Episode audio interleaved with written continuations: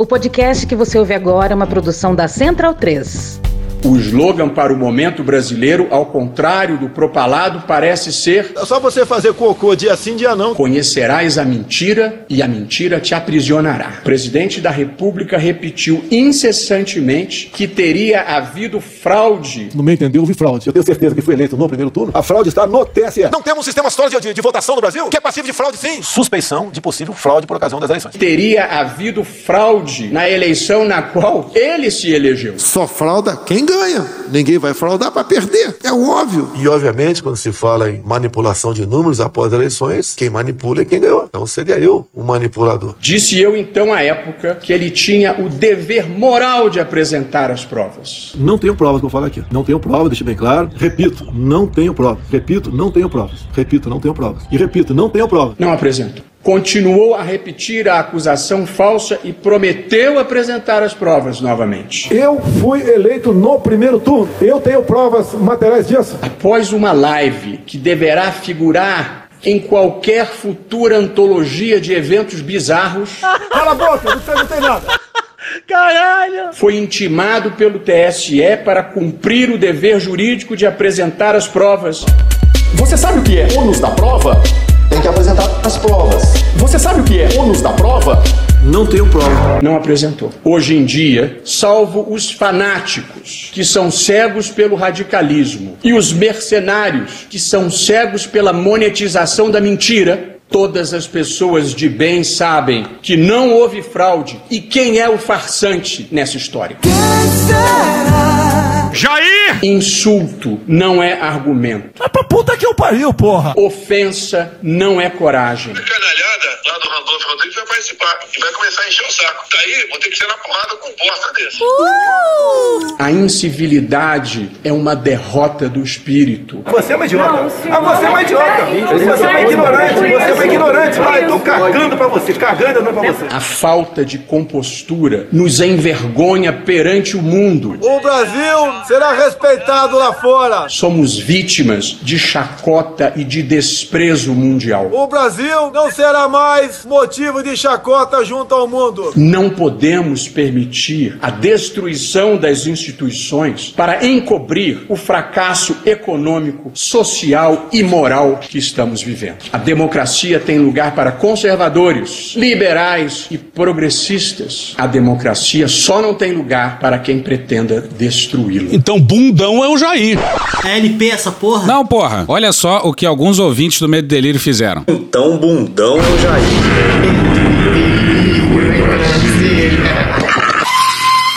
É uma canalice que vocês fazem.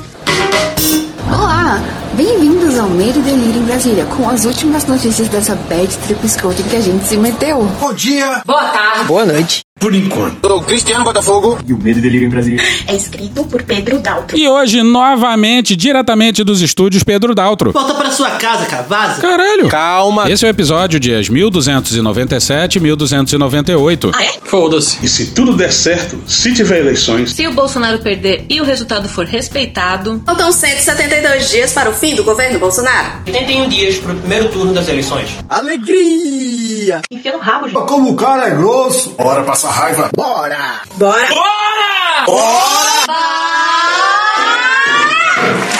Maravilhosos! Valeu, gente. Obrigado. Hoje o episódio Infelizmente. começa com a conclusão da nossa queridíssima Cecília. A gente tá fudido. A gente tá muito fudido. Aline Ribeiro no Globo no dia 17. Três anos depois do início da flexibilização da posse de armas no país, o Brasil inflou o potencial de acesso a armamentos por cidadãos comuns, chegando hoje a 46 milhões de permissões de compra concedidas a caçadores e atiradores. Deixa cada um se fuder do jeito que quiser. Esse é o total de armas que, após as mudanças recentes na legislação, podem ser adquiridas por membros dessas categorias, que também tiveram crescimento de pessoas registradas. O cenário revela que hoje há 605.300 pessoas, se incluídos também os colecionadores, que têm carteirinhas ativas para acesso a armamento, inclusive pesado e munição. E você deve ter reparado na disparidade entre os 605 mil CACs ativos e as 46 milhões de permissões para arma, né? Rogério Pagnan na Folha no dia 17. Um caçador pode ter até 30 armas e um atirador esportivo 60, depois que uma série de restrições para a compra foram derrubadas. Mas isso aí não é um CAC, não, isso é um Rambo. Johnny, onde tá você? Aqui é Trautmann. Que caçador vai ter 30 armas? E quão rico tem que ser um atirador esportivo para ter 60 armas? Abre aspas, dizem que a população brasileira está se armando. Não. Não, não, não. Primeiro porque a população brasileira não tem dinheiro nem para comprar leite. Aqui no Brasil tá caro. Tá, tá caro a gasolina. Tá caro a gasolina, tá caro o diesel, tá caro o diesel. Eu não sabia que ele era safado assim não, moço. E 70% são contra as armas. Faça o que o povo quiser. Aham. Quem está se armando são esses malucos, o que significa um perigo horroroso. É escancarar a questão do armamento aqui. Eu quero todo mundo armado. Esse aí é o presidente que teve a sua moto roubada no Rio na década de 90 e os bandidos levaram até. Teu cu! Não, porra, levaram a arma dele. Enfrentar como homem, pô. Não como moleque. É o presidente que ficou quase um minuto tentando disparar uma arma num estande de tiro e quando o Carlos Bolsonaro foi lá ajudar ele, Ih, rapaz. ainda tomou esporro. Esse é o presidente que visitou o estande da Taurus, num desses eventos bélicos que reúnem brochas. Muito, muito pipimole. Eu sou imbrochável. Calma. E aí o presidente simplesmente olhou pro cano da arma, dentro do cano, pra desespero do general Ramos atrás. Um mal militar. Um mal militar. E em breve isso deve estar num vídeo nosso em parceria com o Intercept, hein? Spoiler alert! Nem existe isso, você tá inventando palavras. E quem não viu nosso último vídeo lá no Intercept tá errado. Tá muito errado isso. Tá lá no canal do Intercept Brasil no YouTube. Também tá no Twitter, também tá no Instagram, tá em tudo quanto é lugar. Volta pra Aline Ribeiro no Globo. Isso é mais do que o total do efetivo de PMs em ação no país, que hoje chega a 406.300 agentes, ou de militares em serviço, que somam 357 mil pessoas nas Forças Armadas. Povo armado jamais será escravizado. O total de 46 milhões de permissões para aquisição de armamento é 1.451% maior. Repito. 1.451% maior do que a comercialização consentida em 2018, um ano antes das mudanças legais. Naquele ano, o montante ficava em torno de 3 milhões de armas autorizadas a caçadores e atiradores. Pois é, a gente saiu de 3 milhões para 46 milhões passíveis de registro. Diz aí, Bolsonaro. O Brasil está voando. Tá voando bala, só se for. Tá voando. Com relação às munições liberadas para aquisição por essas categorias, o salto é ainda maior. Caralho! A venda permitida atualmente é de 138,5 bilhões de unidades, 1.548% mais que as 8,4 bilhões autorizadas naquele ano. E até 2018 havia uma progressão no número de armas concedidas aos CACs. Um atirador ou caçador com mais tempo de CAC ganharia acesso a um número maior de armas e munições progressivamente. Mas Bolsonaro Sou ousado. acabou com isso. Acabou. Agora um CAC de 18 anos de idade tem direito ao número máximo de armas permitidas pela legislação. A legislação insana desse governo militar. E os militares tinham o monopólio do controle de armas e munições, hein? Vamos pra fala da Michele dos Ramos do Instituto Igarapé na mesma matéria do Globo. Abre aspas, é importante lembrar que, numa democracia, o uso da força, sobretudo da força letal, é exceção. E o monopólio do uso da força legítima é do Estado. Essas categorias ganharam acesso facilitado a pistolas, fuzis semiautomáticos. O idiota, ah, comprar é feijão. Cara, você não quer comprar fuzil, não enche o saco quem quer comprar. E agora, em alguns estados, depois dessa movimentação das assembleias, podem transitar com essas armas nas cidades. Isso tem impacto direto na ordem pública. E Bolsonaro cria de propósito uma insegurança jurídica fudida. Volta pro Rogério Pagnan na Folha. De acordo com o levantamento do Instituto Sou da Paz, o governo federal já publicou 17 decretos presidenciais, 19 portarias, incluindo do Exército e da PF, três instruções normativas, dois projetos de lei e duas resoluções. As medidas, no geral, ampliam o acesso da população a armas e munições e, por outro lado, enfraquecem os mecanismos de controle e fiscalização de artigos bélicos. E olha só como o ataque é coordenado. Nós sabemos que temos que fazer antes das eleições. Um outro levantamento do Sou da Paz e do Instituto Igarapé revela que, em todas as 27 unidades da federação, há projetos nas assembleias legislativas que tratam do tema. A maioria para tentar garantir o porte de arma aos CACs, embora esse seja assunto de competência exclusivamente federal. Porra, tá errado. Bagunça. O governo bagunça a porra toda com uma sucessão de decretos mal acabados, e aí chove projeto nas assembleias estaduais. De acordo com o pesquisador Felipe Angeli, um dos responsáveis pela pesquisa, 90% desses projetos foram apresentados nesse ano por parlamentares ligados ao grupo Pro Armas e ao deputado federal Eduardo Bolsonaro. Aquele bonsai de pica. Que, segundo ele, visitou as assembleias e articulou esse movimento. E não precisa ser inteligente para entender isso. Aí, Eduardo, você Peru. tá inflamado. Boston Medical Group. Ainda segundo Angeli, mesmo inconstitucional e passível de ser derrubada no STF, essa legislação estadual consegue promover os parlamentares ligados ao tema, aquece o debate sobre o uso de armas no país e também fortalece a política do governo federal que ele chama de óleo na pista. Abre aspas, no caos, Caos. eles reinam. Eu ganhei. Essa grande confusão sobre o tema Aí negrou-se confusão. foi instalada a partir de Bolsonaro. Eles nunca revogaram os decretos anteriores, o que poderiam fazer numa canetada, um para colocar outro no lugar. Eles ficam revogando pontos, o que fica um emaranhado, fecha aspas, disse.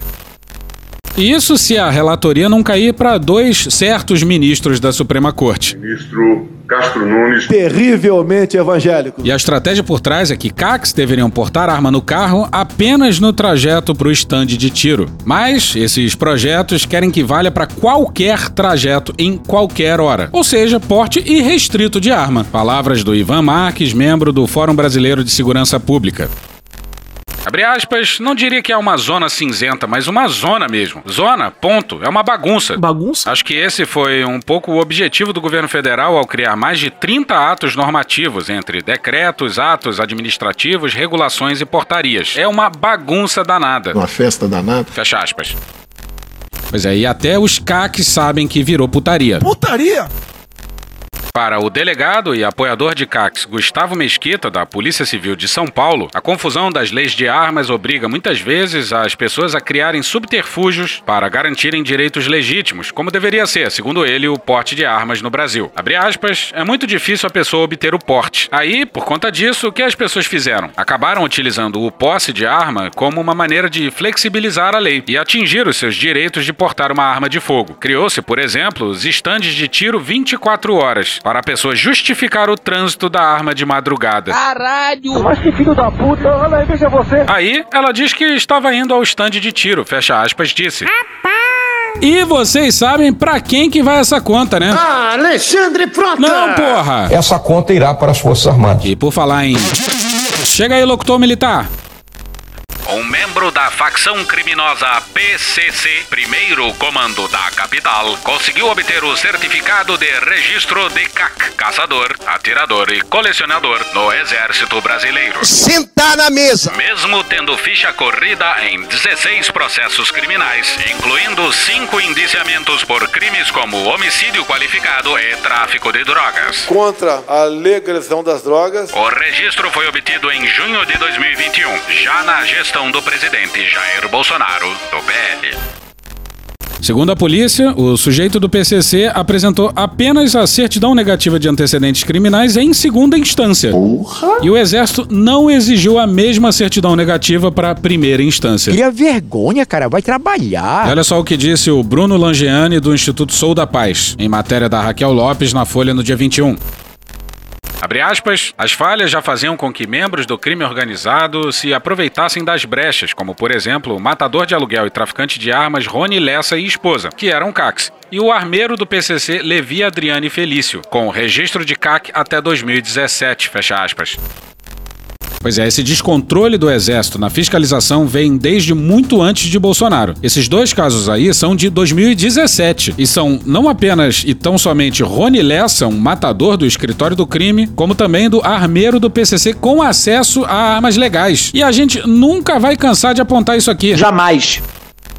Como a Folha mostrou, o Exército admitiu ser incapaz de produzir relatórios detalhados sobre os tipos de arma atualmente nas mãos do grupo. O apagão de informações ocorre pela falta de padronização de campos do sistema. Vai tomar no cu, cara. Dessa forma, a força não sabe dizer com precisão quais são os diferentes tipos de armas e calibres que compõem o acervo. É que quero evitar a fadiga.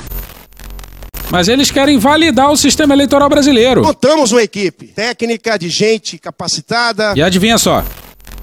O exército foi procurado, mas não respondeu. Quem diria, não é? Minhas joias. Choquei, Regina. Que surpresa.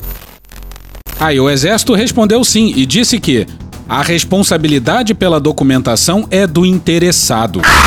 A responsabilidade da documentação de antecedentes criminais é do traficante do PCC nesse caso, olha aí. E dos milicianos. Não pode, cara. Você tá maluco. Você tá maluco. E passemos pro Fernando Abrúcio, no Valor no dia 15, onde ele aponta a ironia que é o presidente que jurou combater a venezuelização do Brasil seguindo a trilha chavista. E um bom exemplo é a tara por aumentar numa tacada só o número de ministros da Suprema Corte. Já pensou uma Suprema Corte composta por 21 ministros? Pois é esta uma das propostas do presidenciável Jair Bolsonaro. É uma maneira de você botar 10 isentos lá dentro. Bolsonaro e Chaves buscam cooptar os militares para dizer que as armas são o árbitro final do conflito político, e não juízes ou qualquer ator civil. Bosta de um prefeito, faz um bosta no decreto, algema e deixa todo mundo dentro de casa. Se tivesse armado, ia pra rua. A lógica da violência também está presente na campanha pelo armamento da população civil. Tem que todo mundo comprar fuzil, pô. Embora o discurso bolsonarista diga que todo cidadão pode e deve ter a sua arma, o foco é o mesmo da Venezuela de Chaves: aumentar o poderio bélico de indivíduos, lobos solitários. Lobo solitário. Me ouvindo? Aqui é lobo solitário. E milícias favoráveis ao grande líder, ou mito. Nesse caso, trata-se não só de somar o poderio estatal com o de grupos civis, mas também uma forma de seguro contra uma possível traição dos militares. Uma pesquisa nas Forças Armadas, séria, não vai dizer que os militares estão divididos. E pelo tanto que Bolsonaro é paranoico, faz muito sentido. Certamente podemos chamar isso de uma mente paranoica, né? O louco mesmo é os militares concordarem com essa insanidade. O pensamento populista autoritário não confia completamente no Estado e precisa de seguidores extremistas e fanáticos para pressionar o poder formal. O incentivo à ação direta e violenta de civis contra os inimigos é algo que Bolsonaro faz desde o início do seu mandato. Homem armado jamais será escravizado.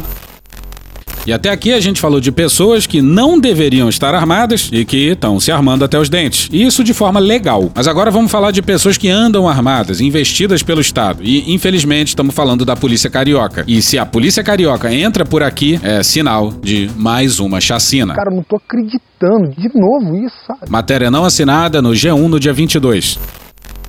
A letalidade das forças de segurança do Estado em comunidades do Rio de Janeiro vem crescendo. Somente nos últimos 14 meses, a capital fluminense registrou três das quatro operações mais letais de toda a história. Alguma coisa tá fora da. Pois é, olha só, três das quatro maiores chacinas de toda a história do Rio de Janeiro. E olha que tem muita história de chacina aí, aconteceram nos últimos 14 meses. Por que será? O que será que aconteceu de lá para cá? Trotskista leninista? Em 2020, o Faquin proibiu operações policiais nas favelas durante a pandemia, exceto em situações excepcionais. E na coletiva do Jacarezinho, pouco mais de um ano depois disso, os policiais não tiveram qualquer pudor em apontar o dedo pro STF. Especificamente com relação ao ativismo que foi dito aqui, assim, a gente não tem, e seria muito leviano da nossa parte, nominar A, B, C ou D. Mas, na verdade, o que a gente entende e o que a gente enxerga, que é amplamente discutido, é, e isso, obviamente, é levado aos tribunais, são diversas organizações é, é, que buscam, nesse discurso, impedir o trabalho da polícia. É, essas entidades ou essas pessoas, elas definitivamente não estão no mesmo barco que nós. Nós temos um objetivo e eles têm outro. Pessoas que pensam dessa forma, eu repito e insisto, ou estão mal intencionadas ou estão mal informadas. E da chacina do Jacarezinho, em 6 de maio de 2021, vamos avançar para fevereiro de 2022. Wesley Galzo e Raíza Mota, no dia 3 de fevereiro de 2022, na coluna do Fausto Macedo, no Estadão. Em meio ao avanço das milícias e da histórica letalidade policial nas favelas do Rio de Janeiro, o Supremo Tribunal Federal estabeleceu nessa quinta-feira, dia 3, um conjunto de diretrizes a serem seguidas na segurança pública do Estado. A decisão do colegiado impõe ao atual governador Cláudio Castro, do PSC, e a seus sucessores protocolos de proteção dos direitos humanos em operações nas comunidades fluminenses. Pois é, e entre os pontos aprovados pelo STF estava isso aqui, ó. Elaboração de um plano para reduzir a letalidade policial e controlar violações de direitos humanos pelas forças de segurança no prazo de 90 dias e excepcionalidade na realização de operações policiais até que o plano seja apresentado. No intervalo, as incursões devem considerar as diretrizes fixadas pela ONU para uso de força e das armas de fogo por agentes policiais. Pois é, a Suprema Corte do país precisa implorar à polícia que siga as diretrizes fixadas pela ONU. Estou no limite, Brasil. E dessa decisão pra cá tivemos a chacina da Vila Cruzeiro com 25 mortos em maio de 2022 e agora a mais recente no Complexo do Alemão com 18 mortos. Não é coincidência. Nem fodendo! A polícia carioca tá provocando o STF na base da bala É na bala! E de rios de sangue. O sangue do Brasil vai pelo chão. Logo no começo da quinta-feira, as primeiras informações da polícia davam conta de cinco mortos no complexo do Alemão. Seriam, segundo os policiais, três bandidos mortos, além de um policial e uma moradora. Desde o começo se sabia da morte de pelo menos uma pessoa inocente. É isso aí. Cadeia cheia de vagabundo que o cemitério cheio de inocentes. Ao fim do dia, o número subiu para 18 mortos no total. Pela lógica policial, e é bom reforçar, pela lógica policial, foram 16 bandidos e dois inocentes. Tem um fato lamentável, outro Rio de Janeiro, o cabo Bruno de Paula Costa é, faleceu, é, vitimado aí por confronto com bandidos. Ele que estava na unidade de polícia pacificadora, UPP Nova Brasília. Foi socorrido, não resistiu, tinha 38 anos, deixa viúva e dois filhos portadores do espectro autista. A fotografia dele, até quando eu vi aqui, me emocionei, né? Porque meu colega paraquedista, me emocionei, né? Porque meu colega paraquedista deve ter feito, feito o curso enquanto serviu em alguma unidade da Brigada Paraquedista. E cada e toda morte é uma desgraça. A morte do policial é absolutamente uma lástima. Mas e a moradora que foi morta? E daí? Lamento, quer que faça o quê? Alguém viu por aí o Bolsonaro se solidarizando com a família da mulher que estava indo trabalhar e foi morta? Às vezes, uma palavra de conforto é o suficiente. Bolsonaro só se comove com a morte de policial. Entre a vida de um policial e mil vagabundos, ou 111 vagabundos, que é um número bastante emblemático, eu fico aquele policial militar contra 111 vagabundos. E nessa sexta de tarde aconteceu esse diálogo macabro, olha só. Você, você se, se, você se solidariza com essa pessoa. Teve uma mãe de três filhos. Olha, eu não vou entrar em detalhes. Se vai morrer alguns inocentes, tudo bem. Não, não, não, não. Isso, se essa mãe inocente. Se eu ligar para todo mundo que morre todo dia, eu tô, né? Esse fato de repetição é um cabo paraquedista, é meu irmão.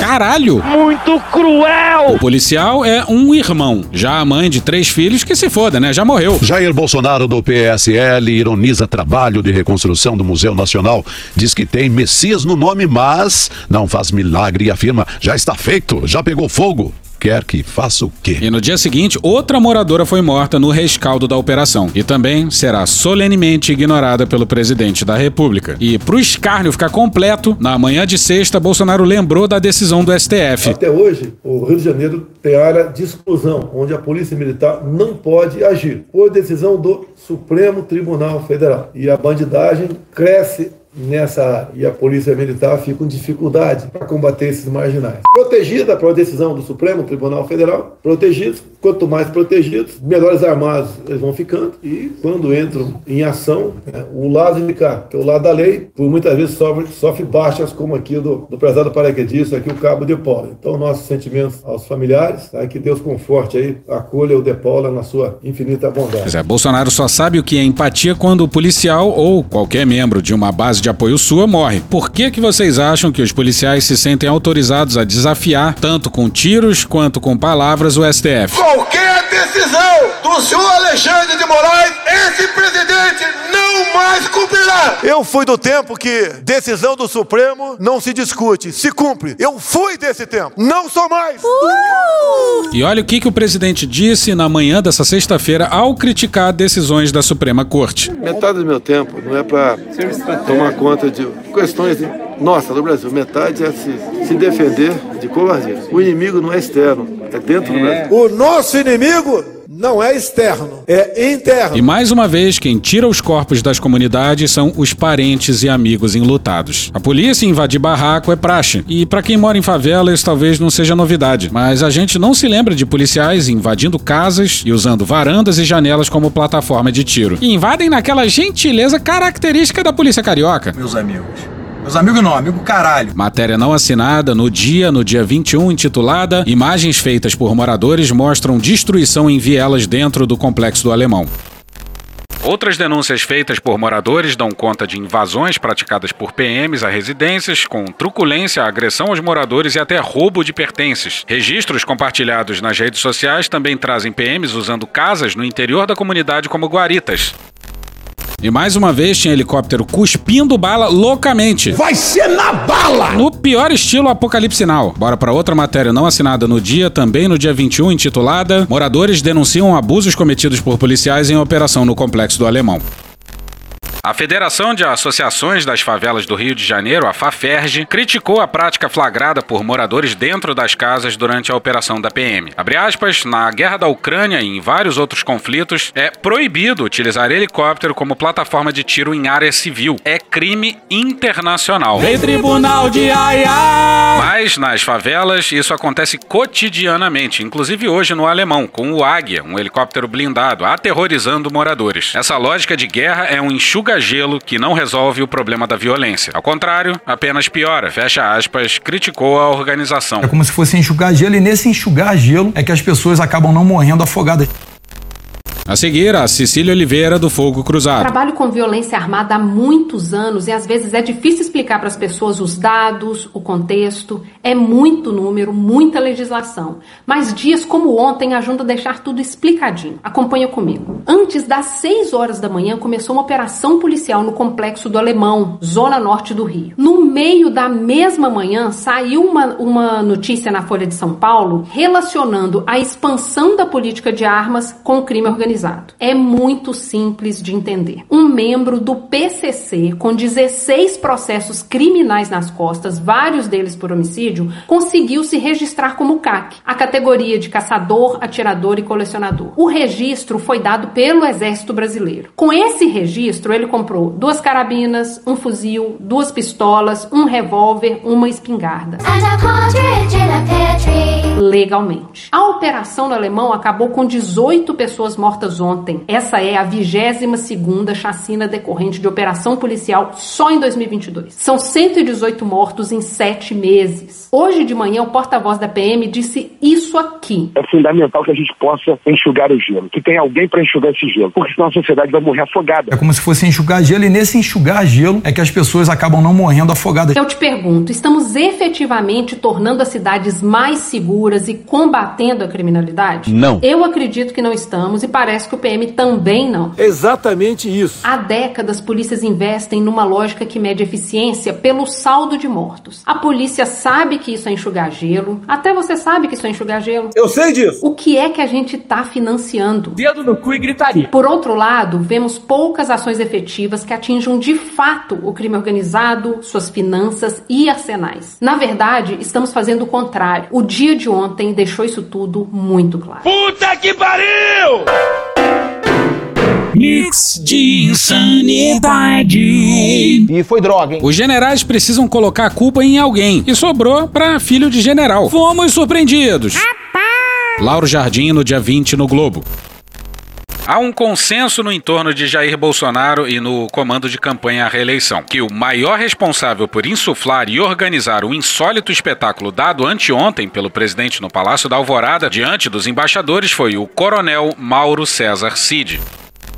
A foto que ilustra a matéria é um tanto esquisita, senhoras e senhores. Procurem aí. O presidente ao lado do Cid, o Cid de farda, uma gravata de garçom, uma corda amarela esquisita presa na roupa, umas medalhas que ele deve ter ganho por ser filho de general. Instituto Tirei do Cu. E o cabelo todo lambido, mas com um fiozinho de cabelo pra baixo na testa, no melhor estilo Patrick do Zorra Total.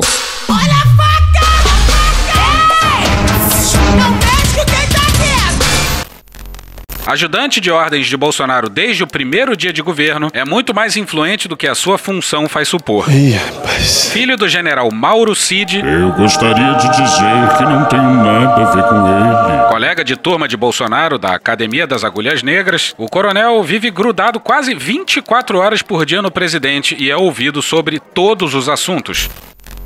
E o Estadão diz que, além do Cid, o almirante Flávio Rocha também ajudou a preparar os slides da apresentação aos embaixadores. Pra quem não sabe, esse Almirante da Diva. É a eminência parda do palácio. E dizem que é poliglota. E se ele for poliglota, dado os slides da apresentação, a gente também é. E você também. Aí o Lira continua calado, mas o Aras se manifestou sobre o fatídico encontro presidencial com os embaixadores. O evento diplomático mais louco da história. A gente jura pra vocês que a manifestação dele, dias depois, não se deu por uma nota ou em uma fala pública, mas num vídeo postado no seu canal pessoal do YouTube, que ontem, quinta-feira, tinha apenas 63 inscritos. Deixa com a cara magoada. É um troço nível Deltan do PowerPoint. Os deuses da estética e do design soltam trovões no céu. Mariana Muniz e Aguirre Talento no dia 21 no Globo. O vídeo exibe uma nota na qual o Procurador-Geral da República fala da necessidade de distanciamento diante dos últimos acontecimentos do país. Bom, certamente nos últimos quatro anos o Aras. Estava fora do Brasil, irmão? Distantíssimo, não, isso ninguém pode negar. Aí o agro tá no clima, hein?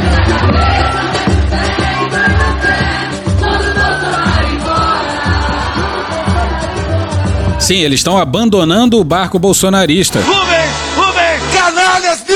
Numa parte de quarta, a gente colocou esse áudio que vai seguir, que é do primo do Blairo Maggi. Rapaz, que fria esse presidente, né? Se o presidente fosse bom, ele teria dado uma verba que nem o PT deu aí pra fazer armazém, 13 anos pra pagar, com 3 anos de carência. Esse milho não estaria na rua. Esse presidente é muito ruim de serviço. Esse armazém que tá aí do lado aí, isso aí é dinheiro do PT que deu pra fazer. Jurim de 2,5%, com 3 anos de carência e 13 anos pra pagar. Agora esse motoqueiro aí, esse presidente motoqueiro, não passa um simples motoqueiro, dando mau exemplo ainda pra nação ainda. Olha que legal! Ricardo Brito e Lisandra Paraguaçu na Reuters no dia 21.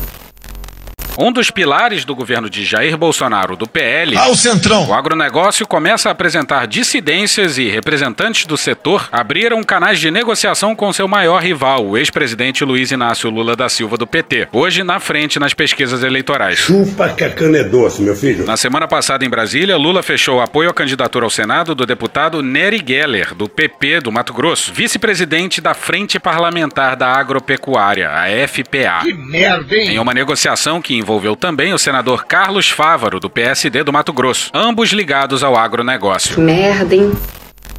Pois é, Mato Grosso, o coração do agronegócio. E uma coisa que ajudou imensamente essa composição foi a escolha de vice do Bolsonaro. Olha só. Nonato Viegas, no bastidor, no dia 22. O ex-presidente Jair Bolsonaro reclamou com um interlocutor político que a ex-ministra Tereza Cristina pouco faz para impedir o avanço de Lula sobre o agronegócio. Como resposta, ele ouviu do aliado que, se ela fosse sua vice e não o general Walter Braga Neto, Esse Braga Neto. sua posição estaria preservada no setor. E quem também parece seguir pelo mesmo caminho são os malditos milicos. Valdo Cruz no G1 no dia 20. Insatisfeitos com o ministro da Defesa, Paulo Sérgio Nogueira, por ter dito sentar na mesa e não sentar à mesa. Sentar na mesa! Não, sacanagem. Militares do alto comando do Exército entraram em contato com os ministros do STF para informar que não endossam as tentativas de desacreditar as urnas eletrônicas. Não, não parece. Segundo militares da Ativa, Bolsonaro ultrapassou todos os limites ao reunir embaixadores sediados em Brasília para fazer ataques contra ministros do STF e contra o processo que rege as eleições do país na segunda-feira, dia 18. Pois é, até então os limites estavam ok. E daí que tanques desfilaram na frente do Congresso no dia da votação do voto impresso. E daí que o próprio comandante do Exército assine insanidades ao lado do general da Defesa. Me deixa bastante chateado. Chateado. Calma, calma. Presente à reunião com embaixadores, o ministro da Defesa, Paulo Sérgio Nogueira, hoje é visto por seus colegas da ativa do Exército como um político, mais do que como um militar. General de quatro estrelas, Nogueira era classificado dentro do Exército como um militar sensato, Não existe isso. Ou- Ouve o que você tá falando. mas que acabou mudando de postura ao assumir o ministério. O que, que é sensatez pra quem louva torturador, né? E os militares estão muito petulantes. Sabe que você é muito petulante. Juliana Braga na coluna painel na Folha no dia 20. Recentemente, generais fizeram chegar à cúpula do PT as maiores preocupações hoje, caso Lula seja eleito. Dinheiro! A primeira delas é manter os pontos principais da reforma da Previdência, que reestruturou parte da carreira militar. Olha só que legal. Esse é o tipo de coisa que deveria ser anunciado no dia 1 de janeiro ainda na rampa. Porra. Aperfeiçoamentos são admitidos. Baixa a bola pra caralho. Mas manter o coração da reforma é considerado fundamental para as forças. Foda-se. E a insistência do ex-presidente em defender a revogação de pontos aprovados é vista com apreensão. Foda-se. Sabe o que, que vai acontecer se o Lula resolver mexer no maior rombo per capita do Brasil, né? É golpe. A segunda é garantir um orçamento suficiente para manter os quartéis aparelhados e equipados, e principalmente evitar que os principais projetos, como o submarino nuclear, fiquem defasados. E sabe quem garantiu o submarino? Ah, Alexandre Frota! Não, caralho, toda hora é isso. Calma, calma, calma, relaxa. Calma é o cacete, pô. Por fim, esses oficiais pedem para ficarem de fora de discursos políticos. Caralho! Diz aí, Dudu. E não vem com esse teu papinho de, ah, você só fala sobre política, não vem falar de política agora não. Não fode, meu irmão. Tu mudou foto de perfil, botou bandeira verde e amarela, enfiou a camisa do Brasil no- na bunda, encheu o saco de todo mundo pra botar esse jumento lá. Nessas conversas, interlocutores de Lula lembram que a reforma dos militares foi aprovada com votos de parlamentares petistas. Ih, rapaz. E reconhecem os avanços em parte das mudanças. Vocês são de sacanagem! Pois é, mas calma que piora. Calma, que piora. Essa eu quero ver. Não, não quero ver, não. Essa é pra machucar, vai. Vambora. O interlocutor próximo de Lula, no entanto, afirma que a avaliação do ex-presidente é de que Bolsonaro comete uma crueldade com os militares. E que o objetivo do PT é libertá-los do jugo das pressões políticas. Pão de forma! Pão! Pão de forma! Não faz muito sentido. Pois é, o interlocutor próximo, fontes palacianas, sempre se deve lidar com essas notícias com um pezinho atrás. Mas convenhamos que a chance do Lula conciliar com os militares é bem grande. Que pena. E, porra, libertar os militares do jugo das pressões políticas? Quem tá preso lá são eles, eles que se prenderam lá. Eles que fazem pressão política. Tem que ser mais Kirchner nisso aí. No tengo miedo, ni les tengo miedo. E se isso que vai seguir for real, piora e piora muito. Nessas conversas é feito um meia-culpa do período da ex-presidente Dilma Rousseff, quando a relação desandou, especialmente após a criação da Comissão da Verdade. Não, brother. Pô, se a comissão da verdade foi um erro, a gente tá é muito fudido. E olha quem tá sendo aventado pra defesa. Com frequência, o nome do senador Jacques Wagner, do PT da Bahia, é lembrado. Jaque Matador. Por já ter exercido a função. O núcleo da campanha, no entanto, afirma que Lula tem outros planos para ele.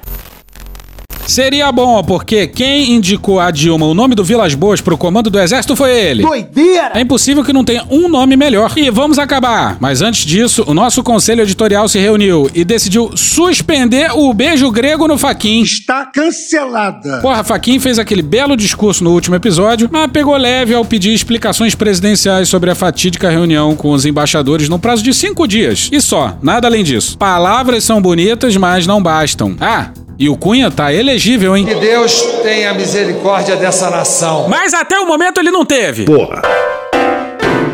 E hoje a gente fica por aqui. Esse episódio ou áudios de TV Justiça, SBT News, Band Jornalismo, TV Brasil, Poder 360, UOL, AGU, Teu Cu, Belo, é, Cartoon Network, Programa do Datena, Gil Brother, Hermes e Renato, Choque de Cultura, Carla Bora, Igor Guimarães, Cidinho e Doca, Cecília Oliveira Maravilhosa. Rambo 2, melhor filme. Puta que pariu, vai, vai, vai.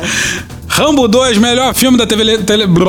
Rambo 2, melhor filme da sessão da tarde. Sai de Bamba. Atabaque Produções. Rede Globo. O antagonista. José Neumani Pinto. Parafernália. TV Brasil Gov. Desmentindo Bolsonaro. Gaveta. Petit Jornal. Casimiro. Aqui, ó, tá vendo? Pra caralho. Boston Medical Group. Programa do Ratinho. De Noite. BMCBDF. Câmara dos Deputados. Léo Stronda. Vu... Dudu Vulgo Jorge. Chaves. Vitor Camejo. Matheus Camejo. Não, é Matheus. É, Mateus porra, é Canela. nepotismo. Matheus Canela. Matheus Canela. Intercept Brasil. Jornalismo TV Cultura. Portal Uai. Caetano Veloso. Dom e Juan. Leandro Hassum. Russo Passapuço. Januário de Oliveira. Jovem Pan. Chico Buarque. Fogo Cruzado. É. Christ mais. Christ mais Songs and Carols. Professor. Professor Pasquale. Zorra Total. É, sem TV. Samba que elas querem. Folha de São Paulo. Brasil 247. Programa Cadeia. É, Cachuca Canoro. É Catiuxa. Catiuxa Canoro. Papo de política. Band News FM. Grupo Revelação. TV Senado. Diogo Defante. Stallone Cobra. CNN Brasil. Metrópolis. Atlanta Symphony Orchestra. Menos é mais, melhor banda de pagode do mundo. Donos da Bola. Programa Silvio Santos. Porta dos Fundos. Léo Canhoto e Robertinho. Falha de cobertura. TV Câmara. Conversas Cruzadas. Globo News. Regina Roca. Chico Botelho. Planalto. Panorama CBN. Daniel Furlan. Meteoro Brasil. João Carvalho e The, The Office. Office. Por mim, mete na íntegra. Thank you! Contribua com a nossa campanha de financiamento coletivo. É só procurar por Medo e Delírio em Brasília no PicPay ou ir no apoia.se barra Medo e Delírio. Porra, doação ao caralho, porra. Não tem nem dinheiro pra me comprar um jogo de videogame, moro, cara? Pingando um capilé lá, vocês ajudam a gente a manter essa bagunça aqui. Assine o nosso feed no seu agregador de podcast favorito e escreve pra gente no Twitter. A gente joga coisa também no Instagram e no YouTube. E o nosso Faz Tudo Bernardo coloca também muita coisa no Cortes Medo e Delírio no Telegram. E agora a gente também tem uma loja, loja.medo e delírio em Brasília.com.br. Eu sou Cristiano Botafogo, um grande abraço e até a próxima. Bora. Permite uma parte? Não lhe dou a parte. Não lhe dou a parte. Era essa juventude ser doutrinada, ser um pouco aberta aí. A culpa é do governo. É. Cadê meu emprego? Você tem que correr atrás. pô. Eu não crio emprego. Quem cria emprego é iniciativa privada. Puta que pariu. Porra! Porra! Porra! Porra! Putinha do poço. Problemas? Pornô. Pornô. Paralelepípedo de crack? Paralelepípedo de crack? Paralelepípedo de crack. Frente Putin. Frente Putin. Frente Putin. Frente Biden. Frente Biden. Frente Biden. PowerPoint. Presidente, por que sua esposa Michele recebeu 89 mil de Fabrício Queiroz? Parte terminal do aparelho digestivo. Pum. Que bom do bom. Agora, o governo tá indo bem. Eu não errei nenhuma. Eu não errei nenhuma. Zero. Porra. Será que eu tô errando falar isso daí? Não tem como não dar errado. Vai dar errado. Tem tudo para não dar certo. O cu dilatado. Lula ou Bolsonaro? Qualquer pessoa me perguntar Satanás ou Bolsonaro, eu vou responder Satanás. A verdadeira polarização é entre os que querem o direito de viver e os que querem o direito de matar. De que lado você tá? Polarização é meu para sua mão, sempre importante frisar. Acabou.